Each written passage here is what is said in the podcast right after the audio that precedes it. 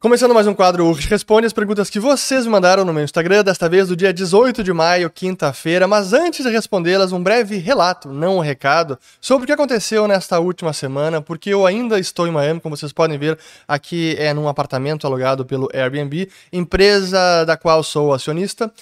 E foi muito bacana porque tivemos a missão global aqui no escritório da Liberta Global em Miami. E é um evento exclusivo, foram 16 alunos, uma imersão sobre investimentos internacionais, economia global, mercados, alocação de portfólio, estruturas offshore, imigração, muito legal. E o mais bacana de tudo é poder encontrar vários alunos do ciclo de mercado, assinantes do Follow the Money, inscritos aqui do canal, que vieram para cá passar esse tempo, esses quatro dias imersos, mas também discutindo com a gente, almoçando, tomando café, depois jantando, happy hour. E é um momento muito especial porque a gente pode conhecer melhor aqueles que acompanham o nosso trabalho e assim também discutir muitas ideias, tirar dúvidas, perguntas, curiosidades, enfim, acaba tendo uma relação muito mais próxima e é, produtiva eu tenho certeza que o pessoal gostou bastante. Ainda não temos a data exata da próxima turma Missão Global, mas fiquem atentos porque é um evento muito bacana. E ontem, foi na sexta-feira, dia 19 de maio, eu fui até a Bitcoin Miami 2023, que é também uma grande conferência, já tem alguns anos, eu acho que tem talvez mais de 5 ou 6 anos. Ela acontece em Miami, em tese é voltada mais para o Bitcoin, mas também acaba entrando outras criptos. No ano passado foi um evento assim enorme, pelas as pessoas que eu conversei que estavam no ano passado, disseram que a edição desse ano é até um terço, ou um quarto, até um quinto do que foi no ano passado. Claro que abril, maio de 22, o mercado ainda estava numa hype, os preços estavam bem ainda mais esticados que agora, e o momento de bear market acaba que é normal, não tem tanta gente assim, não tem tanto interesse por esse tipo de evento, mas assim, é um evento enorme, uma mega feira, várias palestras, e, enfim, e foi bacana encontrar vários brasileiros também por lá, foi é um momento muito especial também. Pois bem, então vamos logo às perguntas, porque temos várias e eu não quero me estender demais, mas a primeira aqui da Cris, do Cris Morte. Investir nos Estados Unidos, você prefere stock picking ou ETF? Eu prefiro as duas coisas, depende do ativo ou do setor em si. Por exemplo, no petróleo eu invisto via ETF XOP. No setor de, cana de cannabis, não, de cannabis ainda não. Mas se eu investisse, provavelmente seria no MSOS, que é um ETF que tem também na Bolsa Americana. Mas as empresas de urânio, eu preciso investir diretamente nas empresas, como por exemplo a Chemical CCJ, que eu já mencionei diversas vezes por aqui. Aqui a pergunta é, também da, do Cris Morte aqui, ó. Acredita que o novo arcabouço possa ser salvo na Câmara? Ele já está sendo melhorado, o que é uma ótima notícia. Ainda não é uma maravilha, mas pelo menos eles incluíram alguns gatilhos no caso de descumprimento das metas fiscais para controlar a despesa, impedir nova criação de despesa obrigatória, aumentos, etc. E também as penalidades foram reintroduzidas. O que estava na peça original submetida pelo Ministério da Fazenda é que qualquer descumprimento da meta fiscal não configuraria uma infração da Lei de Responsabilidade Fiscal. Felizmente eles voltaram a isso, não é exatamente o que estava na LRF, na LRF mas ainda assim haverá agora uma penalidade, uma punição, porque sim, descumprimento de metas vai configurar crime fiscal. Isso é ótimo. Será que pode ser melhorado ainda mais? Claro que pode e eu espero que o seja, porque seria fundamental termos mais alguns gatilhos, mais controle e punições mais severas. Aqui a pergunta do Mário Alves. Faz aportes mensais ou anual quando faz o vídeo de atualização da carteira? Não, na verdade, eu busco fazer aportes mensais, nem sempre é possível, às vezes há um desembolso, um desencaixe no fluxo financeiro, uma necessidade adicional, ou outro mês acaba tendo uma entrada maior. Procuro fazer aportes mensais, mas não há uma rigidez em todo mês tem que ser exatamente aquele montante. Às vezes pode ser um pouco menos, às vezes um pouco mais, mas certamente não é anual.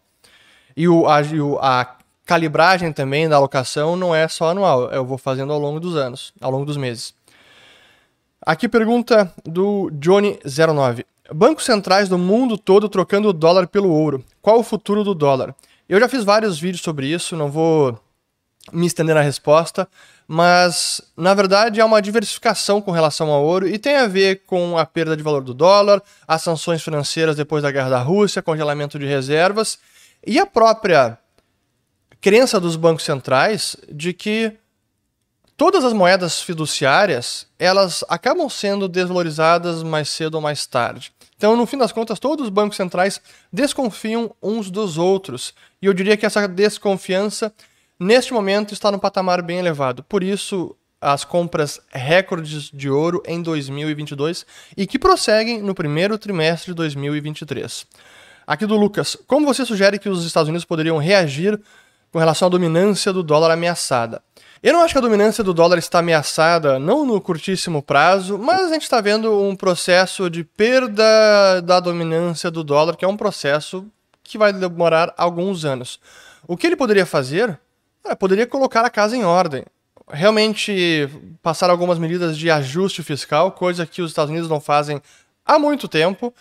Controlar o endividamento, que também está bem elevado, agora estamos em meio a esse debate sobre elevação do teto de dívida. Eu publiquei um vídeo sobre isso hoje de manhã, sábado, que eu estou gravando no sábado aqui, e vocês estão assistindo no domingo onde eu mostrei justamente o risco da não elevação do teto de dívida, onde o Tesouro Americano pode não pagar suas contas, pensionistas, despesas obrigatórias, até mesmo gasto militar, gasto com, com defesa, e o repagamento também da dívida pública. É um cenário catastrófico, nas palavras da secretária do Tesouro, Janet Yellen. Mas mesmo que passe agora essa elevação do teto de dívida, passado essa crise momentânea, é preciso realmente fazer um ajuste fiscal de verdade. Mas nesse momento não há nenhuma, digamos, nenhum consenso falando de Senado, Câmara dos Deputados, democratas, republicanos, que isso é fundamental para a economia americana e para a dominância do dólar. Mas isso é o que eles poderiam fazer. Acho que é o principal, porque de resto, a economia americana, império da lei, segurança jurídica, todas as vantagens comparativas dos, dos Estados Unidos, elas permanecem. Eu diria que o principal risco seria o fiscal. Aqui do F Zanella, quais os principais fatores que estão deixando o dólar abaixo dos R$ reais e por que não está R$ reais?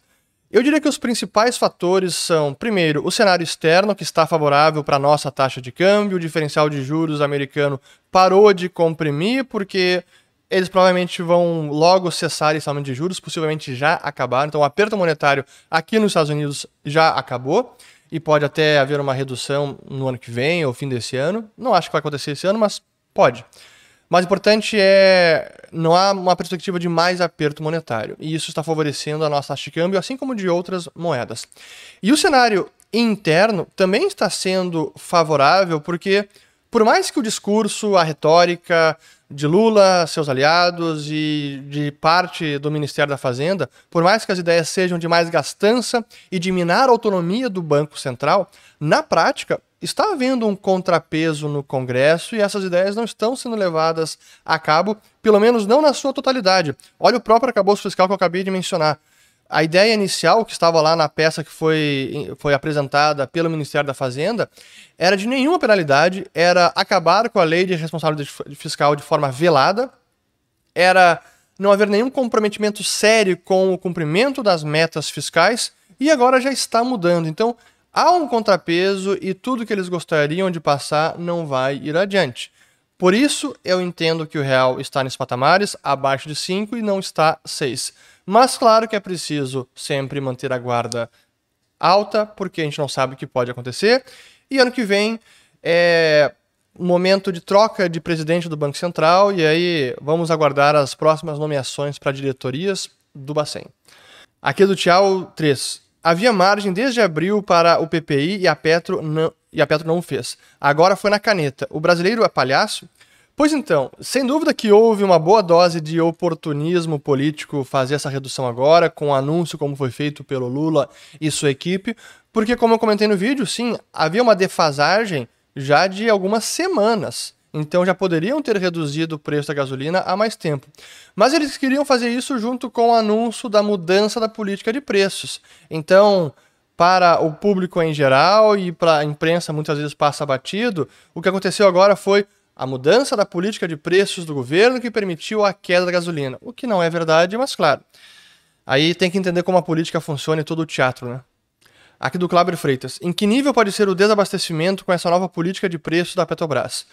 O nível pode ser elevado se em algum momento dispararem os preços do petróleo e seus derivados e a Petrobras decidir manter uma defasagem muito elevada, é um preço interno muito abaixo do internacional. Aí realmente podemos ter repercussões severas se isso acontecer e por muito tempo.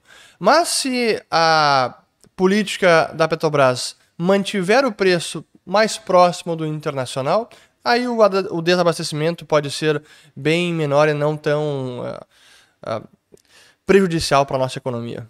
Aqui do NAI, RG Tom Veras. Acha que a censura avançará ao ponto de tirar do ar vídeos criticando o Tesouro Nacional ou bancos centrais? Olha, poder pode. Não acho que vai nesse ponto, porque normalmente acaba acontecendo mais em questões políticas, de ideologia e menos questões puramente econômicas. Então eu diria que não, não é uma expectativa, mas pode acontecer. Aqui do Santana 67. Será que terei resposta desta vez? Sim. Se Milley vencer na Argentina, ele vai dolarizar a economia? Por que não bitcoinar? Boa, como fez El Salvador. Sem dúvida que essa é a sua pauta, dolarização da economia argentina. Seria excelente, mas eu confesso que eu tenho uma. Não tenho tanto otimismo com a administração do Milley, porque ele me parece muito avesso a fazer mais articulação política e se relacionar com a esquerda, com a oposição, etc., para levar adiante políticas importantes. Quando eu conversei com ele em Porto Alegre, ano passado, que ele veio palestrar no, no Fórum da Liberdade do Instituto de Estudos Empresariais, eu perguntei isso para ele em privado e depois ele também falou durante o painel, onde ele diz: Olha, eu vou me candidatar com este plano de governo e é isso que eu vou levar adiante. Então, se eu não conseguir ganhar com esse plano e não conseguir depois colocar, colocar em prática essas medidas, é o que eu vou fazer e essa vai ser a mim, esse é o meu programa de governo e pronto. E me pareceu um pouco assim cego com relação à realidade da política e que ele conhece melhor do que eu, porque ele está lá dentro. Mas se ele não tiver algum jogo de cintura para realmente levar adiante essas ideias, talvez nem mesmo a dolarização ele consiga colocar em prática, o que seria uma pena. E por que não bitcoinar? Porque não adianta, o Bitcoin ainda não está pronto para ser uma moeda de uma economia do tamanho da Argentina e de nenhuma economia. Ainda é um ativo com volatilidade, não tem a liquidez, a aceitação universal para chegar nesse momento. O que eu diria, e certamente faria no lugar dele, é eu removeria qualquer amarra que impedisse o Bitcoin de ser usado como moeda de curso legal. Isso eu faria como fez El Salvador. Mas talvez ele faça.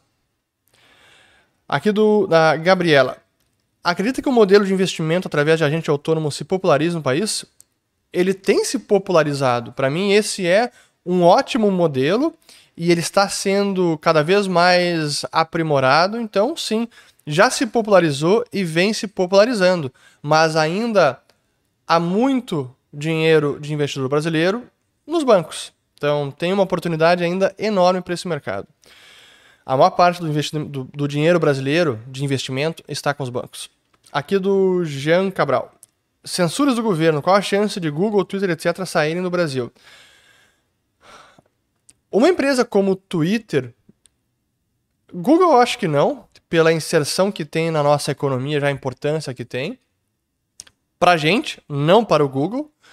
Eu acho que é menos provável uma empresa como o Google sair. Mas um Twitter, até a julgar aí pelas decisões intempestivas e pelo comportamento às vezes errático, volátil do seu novo presidente e dono, o Elon Musk, não me surpreenderia e seria interessante que isso acontecesse, honestamente. Aqui do Marcos Augusto. Só para complementar do porquê que do caso do Google eu acho que não, pelo que eu disse, tem muito mais conexão com a nossa economia, é uma empresa muito importante, mas o Brasil para a maior parte das empresas multinacionais, é quase irrelevante. O que a gente gera de receita e de lucro para as empresas grandes multinacionais é muito pequeno. Então, se porventura, num futuro próximo, as empresas se sentirem é, coagidas, é, perseguidas e enfim, se elas decidissem sair, o bottom line delas, o resultado final, não ia ter muita mudança, não.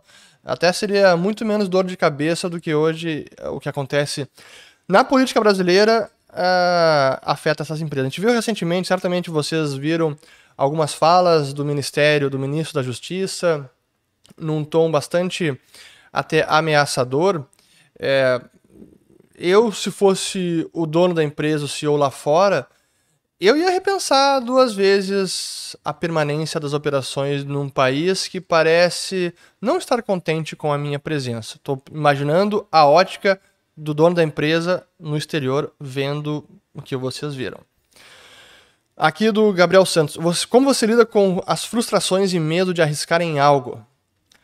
Ah, é normal, basta estar vivo que você está tomando risco. Ah, o importante, eu diria, é você conhecer os riscos, para que você saiba quais riscos você está incorrendo e tentar evitar o chamado risco da ruína, seja nos investimentos, seja nos negócios, seja na vida pessoal. Eu falei sobre isso uma vez, até foi um vídeo que eu é, falei sobre risco e retorno, e eu usei um exemplo de pular de paraquedas. Todo mundo que eu conheço já pulou de paraquedas diz que é uma sensação assim, maravilhosa, indescritível e quer fazer de novo. Ótimo. Eu não quero fazer e não vou fazer, pelo menos enquanto tiver filhos pequenos e família que dependam de mim, porque o risco, no caso de um salto de paraquedas, se algo der errado, o risco é praticamente de ruína, você vem a óbito. Se der errado, esse é o problema. Eu não quero correr esse risco. O mesmo vale para decisões de investimento, por exemplo, ah, você decide colocar 80% do patrimônio ah, para comprar uma opção de Petrobras achando que vai disparar e, aí vai multiplicar o patrimônio e aí não acontece, você perde tudo, vira pó. É um tipo de risco que eu prefiro não correr. Eu estou levando a, é, a exemplos extremos para responder perguntas sobre risco e retorno e como é que eu lido com frustrações e com risco. Por fim, nos negócios, também é importante você, na sua empresa, no seu consultório médico, enfim, profissional liberal, não tomar decisões profissionais que possam comprometer a saúde financeira do seu negócio, até mesmo a vida do seu negócio. E aí são decisões de alavancagem, são decisões de apostar tudo num único cliente, enfim, aí cada um precisa pensar. Mas acho que é nesse sentido de você dominando os riscos e conhecendo os riscos e não se expondo jamais ao risco de ruína, você consegue lidar com os erros, com as frustrações, porque você vai se reerguer e segue vivo no jogo, seja dos negócios, dos investimentos ou da própria vida. Acho que é assim que eu costumo lidar. Aqui do B. Chiminazo. Tecnologias de reuso de lixo atômico são um risco para a tese de urânio? Mais a longo prazo, possivelmente, mas hoje o lixo atômico, ou não é nem lixo atômico, é o combustível utilizado que é descartado e fica é, encerrado num compartimento com base de concreto, várias camadas, enfim. Tem toda uma infraestrutura para armazenamento dos resíduos dos combustíveis utilizados nos reatores nucleares. E há uma tecnologia, até isso, para quem não sabe, para explicar até a resposta, já há tecnologia que consegue reutilizar o urânio utilizado num reator e reutilizar várias vezes, reciclando aquele combustível utilizado, até chegar num ponto que não pode ser mais reciclado e reutilizado, e aí sim aquele resíduo final vai ser armazenado da mesma forma que é hoje o resíduo uh, do urânio, só que com uma vantagem que vai ser um resíduo muito menor e cuja vida radioativa também é muito reduzida. Então esse é o menor dos cenários. Mas hoje, os reatores que existem, as usinas nucleares, na sua maioria, elas não estão preparadas para utilizar resíduo nuclear, resíduo de urânio, pra, como combustível. Mas eu diria que a tendência é que isso aconteça, tomara que aconteça. Ah, vai impactar o urânio?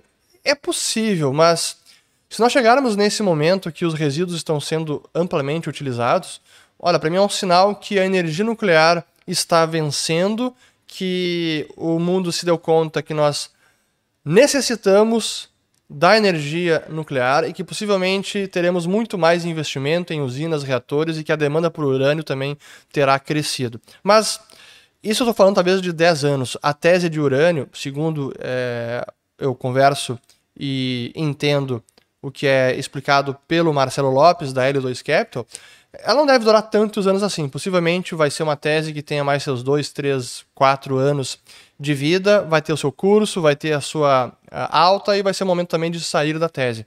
Acho que não é uma tese que permanece para sempre. Aí depois vai ter uma derrocada, cai urânio e assim volta. É também um mercado cíclico. Aqui do Juninho. ESG, não acredito que petróleo será substituído nos próximos 50 anos. Qual a sua opinião? Eu também acho que não será substituído. É bem possível que ele tenha a sua importância na matriz energética e na mobilidade urbana e como energia primária, que ele tenha sua importância reduzida, mas ainda vai ter uma importância relevante. Então teremos uma diversificação na matriz energética e nas fontes de energia primária, mas ainda assim vai ser absolutamente necessário. A quantidade de produtos que são derivados de petróleo assim, é, é quase infinito. Então, achar que o mundo simplesmente vai parar de produzir e consumir petróleo é uma grande ingenuidade. Aqui do Lopes. No atual momento você está mais comprado em Brasil ou exterior? Por quê? Eu estou ainda bem comprado em Brasil, mas aumentando a minha proporção lá fora. Estou aproveitando esses momentos de queda do dólar para aumentar a parte do patrimônio dolarizada. Mas no Brasil, a relevância principal ainda é renda fixa e menos renda variável, pelo menos nesse momento. Mas daqui a pouco até pode ser que, que eu aumente. Mas eu estou nessa minha Daqui a pouco eu tenho que fazer um vídeo sobre atualização de carteira. Mas eu mantenho o que eu comentei no início do ano sobre a minha carteira, que o objetivo desse ano seria aumentar a dolarização e capturar essa oportunidade da renda fixa em dólares, que ainda está bem positivo. Então esse tem sido o meu objetivo principal. Aqui do Vamos com tempo, já 26, aqui do Thomas Patrocínio. Preço das casas americanas caindo forte. Ainda não acontece no Brasil. Vai chegar aqui é difícil, porque o cenário de pujança no setor imobiliário que aconteceu nos Estados Unidos, especialmente na, na bolha imobiliária, pós 2008 2009 e pós-pandemia, por conta dos estímulos monetários, juros em zero, o Brasil não teve nem perto disso. A taxa de hipoteca de 30 anos chegou a 2,65%. E eu tenho amigos conhecidos que conseguiram aproveitar essa taxa. 2,65% por 30 anos. E não muda por 30 anos, uma taxa, uma taxa pré-fixada. Agora essa taxa subiu para mais de 6%, chegou até quase 7%. Nesse cenário, o mercado sim que está sentindo. Eu publiquei um gráfico recentemente no meu Twitter que o preço das casas americanas está caindo na comparação anual agora em abril, pela primeira vez em 11 anos. Então, claro que é um sinal importante, mas o Brasil, por não ter experimentado toda a alta, porque lá não foi, não tivemos todo o estímulo monetário de juros e de crédito, eu não acredito que a gente vai ter uma correção forte também como aqui pode acontecer. Aqui do Carol New. Default americano é possível? Consequências para o dólar. Pois então, publiquei isso no, no vídeo de ontem. Sim, ele é possível. E eu diria que talvez hoje seja um momento mais dramático em que isso é mais possível. Houve uma grande crise da dívida americana, de elevação do teto em 2011 com Obama, mas talvez agora seja um momento ainda mais delicado onde isso poderia ocorrer. E aí os, os efeitos estão descritos no vídeo de ontem. Aqui do Edgar. Minha sobrinha tem 11 anos e quer começar a investir. Qual o seu conselho? 11 anos, caramba. O meu conselho seria que você, pai, eh, você tio dela, ou fale com o pai, que invista em nome dela. Então, crie uma carteira de investimentos, uma poupança, alguma coisa, invista em nome dela alguma coisa, acho que isso é bacana. Mas ela, com 11 anos, honestamente, minha visão, acho que tem que aproveitar a infância, tem que aproveitar para aprender bastante. Então, se quer investir, aproveita o momento para aprender, invista no conhecimento, na educação. Ensine sobre finanças, ensine sobre dinheiro, sobre investimentos. Acho que isso pode ser o principal. Invista também na qualificação, daqui a pouco, se ela gosta de programação ou alguma outra algum outro conhecimento prático que possa no futuro render bons frutos até para a profissão dela, seja ela qual for. Então eu talvez investiria mais em conhecimento e, e qualificação e educação da sua sobrinha do que ela mesma se preocupar com o investimento. E aproveitar a infância. Assim, 11 anos, é, tem que aproveitar esse momento que não volta jamais. Aqui do Bumemura. Qual a sua opinião sobre esse congestionamento da rede Bitcoin por conta dos meme coins? Boa pergunta, pois ontem teve um painel na conferência justamente sobre isso. Até foi o The Great Ordinals Debate, o grande debate sobre os ordinals. Os ordinals é um protocolo é, que está sendo utilizado na rede do Bitcoin para criar tokens, NFTs, enfim, outros usos para a rede nessa ideia de colecionáveis digitais. Eu acho isso fantástico. Tem gente que está utilizando de forma inadequada com o, outro padrão chamado de BRC20, que é inspirado no ERC20 do Ethereum, só que ele é muito ineficiente, está assoberbando a rede, sobrecarregando, está elevando as tarifas, então está sendo mau uso da rede. Mas por mais que seja um mau uso da rede, para mim isso é excelente porque estressa a rede e obriga aos usuários, às empresas, os desenvolvedores a se preocupar com esse problema, a se antecipar a problemas similares no futuro e propor inclusive melhorias. Então, esse tipo de uso que eu acho até alguns talvez deliberadamente estressando a rede, no fim das contas eu acho que é positivo porque obriga a pensar adversarialmente para melhorar a rede. E a gente quer que realmente o Bitcoin seja a prova de qualquer tipo de ataque, seja de tokens, NFTs ou até mesmo estados, nações, exércitos e tudo mais. Muito bem, aqui é do Felipe. Inflação e juros dos Estados Unidos já passou do topo? Por que você ainda crê em queda de bolsa por lá? Sim, a inflação já passou do topo, só que os efeitos negativos da alta de juros e da duração desse aperto monetário em toda a economia, inclusive o setor imobiliário, esses efeitos ainda não se manifestaram por completo, e nem mesmo na, na lucratividade das empresas. Então, no momento em que houver uma recessão, e para mim ela ainda é o cenário base, a recessão nos Estados Unidos, final desse ano, início do ano que vem, isso vai prejudicar também o resultado das empresas. Eu acho que hoje o mercado acionário não está precificando um cenário recessivo de queda de lucratividade, de aumento de desemprego, setor imobiliário em contração e tudo mais. Por esse motivo que eu ainda acredito em queda da bolsa americana. Do Osiris, você investe em bonds dos Estados Unidos? Melhor eles do que renda fixa no Brasil? Sabe que não, eu tenho preferido investir em bonds corporativos. Então, para mim aqui renda fixa em dólares, eu estou escolhendo empresas e não treasury americano. Aqui do Moio Solon. Talking Heads sempre muito bom. Para quem não sabe, aqui, ó, saudades dos anos 80, menos do Sarney. Pois é, eu também não tenho saudades do Sarney, nenhuma. O Talking Heads, para quem não sabe, é a banda que escreveu a música This Must Be the Place, que é a música que virou o tema aqui do canal. Para quem não sabe, chegou agora, é a música da trilha sonora do filme Wall Street de 1987 com o Michael Douglas e o Charlie Sheen e que depois houve um remake, ou melhor, houve uma sequência em 2010 ou 11 que é fantástico também. Wall Street, o dinheiro nunca dorme. Vale a pena, recomendo. Aqui do Jaime.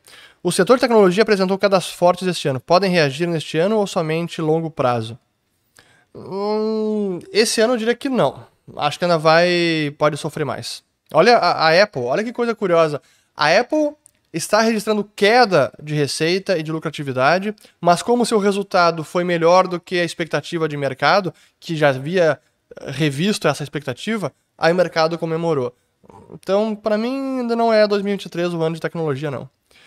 Aqui do Marlon, acredita que da forma que o país está sendo conduzido está arriscado para o investidor?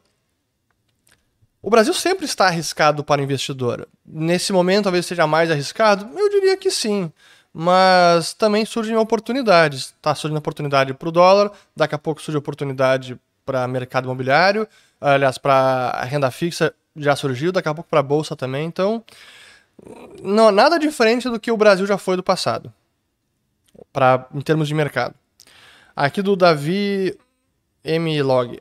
O que você acha da implementação dos ordinais? Ah, já falei daqui, dos ordinais da rede Bitcoin. Aqui mais duas e aí eu encerro. Acho incondizente querer sustentar livre mercado no setor de petróleo sem mencionar a OPEP. Boa. Provocativa. Vamos lá. Sem dúvida que a OPEP não é um livre mercado de verdade, porque é um cartel formado por vários países e, e que tem influência no preço do petróleo e, por consequência, dos seus derivados. Ainda assim, a OPEP e os países produtores de petróleo também estão sujeitos às leis de oferta e demanda. Eles não podem colocar o preço onde quiserem. Não há esse luxo, porque eles também vão incorrer em prejuízos. No caso da Arábia Saudita, as estimativas é que a Arábia Saudita precisa de um preço do barril de petróleo ao redor de 80 dólares para fechar as suas contas públicas, para não ficar no vermelho na questão fiscal. Agora, se ela definir o barril de petróleo a 70 dólares ou a 90, isso significa que ela vai ter o mesmo nível de receita para fechar a conta fiscal? Não é tão simples. Então, depende do momento do mundo, de se está em recessão, se está crescendo, depende de alternativas, depende de petróleo, que às vezes é descoberto, como foi nos Estados Unidos na década passada, o petróleo do gás de xisto, que acabou deixando, fazendo os Estados Unidos tornarem o maior produtor de petróleo do planeta e até exportar petróleo. Então não é tão simples. É, seria juvenil não reconhecer que a OPEP tem influência, mas é incorreto afirmar que eles decidem como quiserem o preço do petróleo. Mas é o mundo que nós vivemos. Isso não quer dizer que empresas como a Petrobras, como a Chevron nos Estados Unidos, como a Shell na Europa, enfim, que essas empresas devam ser estatizadas porque a OPEP controla o petróleo, então que se estatize. Isso está é, incorreto. É, e mais, no caso desses países produtores de petróleo, é um pouco diferente porque são países quase do tipo propriedade privada dos seus reis. Então a empresa é propriedade privada do, da família saudita, os Al Sauds, é propriedade privada da família dos Emirados Árabes, do Kuwait e assim por diante. Então, não é a mesma coisa que uma empresa estatal numa democracia liberal. Então, até os incentivos no caso de uma estatal saudita, são menos nocivos do que os incentivos de uma Petrobras numa democracia representativa como a nossa. Isso não quer dizer que acho que seja o modelo ideal. Não. Mas em termos de incentivos, para não destruir a empresa, o incentivo é menos pior na Arábia Saudita do que é aqui no Brasil com Petrobras, ou lá no Brasil com Petrobras. Aqui, última do Emerson. A entrada de Galípolo com a teoria monetária moderna na presidência do Banco Central pode trazer a hiperinflação? Última pergunta, vamos responder. Não, eu não acho que a entrada deles vai trazer a hiperinflação. Para gerar uma hiperinflação, é preciso uma sucessão de erros e de políticas econômicas equivocadas por meses, anos a fio, na verdade, não apenas meses e que elas sejam perpetuadas e vão sendo cada vez mais agravadas. Olha o próprio caso da Argentina, que vem num processo de deterioração econômica e social já há décadas, mas a inflação está batendo recorde agora em dois dígitos anuais, a 110%, a, foi a de abril. Ainda assim não é uma hiperinflação, é um cenário, sim, terrível para a população, para a economia do país, mas ainda assim não é uma hiperinflação. Hiperinflação é algo catastrófico, difícil de gerar na prática, e hoje em dia, com todos os mecanismos que foram instituídos na economia brasileira pós-plano real, gerar uma hiperinflação não é tão simples assim. Precisa muita coisa equivocada, precisa acabar com a autonomia do Banco Central, precisa acabar com o artigo que veda a monetização de dívida diretamente do Banco Central com o Tesouro, ou seja, aquilo que impede o Banco Central de financiar o Tesouro, é preciso mudar muita coisa, revogar muitas leis para que a gente consiga ir até chegar no momento de hiperinflação. Isso não quer dizer que não seria ruim ter Gabriel Galípolo e teoria monetária moderna no nosso Banco Central. Acaba por aqui, espero que tenham gostado de mais um Hoje Responde e vou tentar colocar vídeos aqui para vocês assistirem de assuntos recentes importantes. Um bom domingo para todos. Espero que tenham lavado, tenham lavado as louças, Aproveite com suas famílias e acho que é isso. Voltamos no próximo vídeo. Valeu, obrigado, até mais.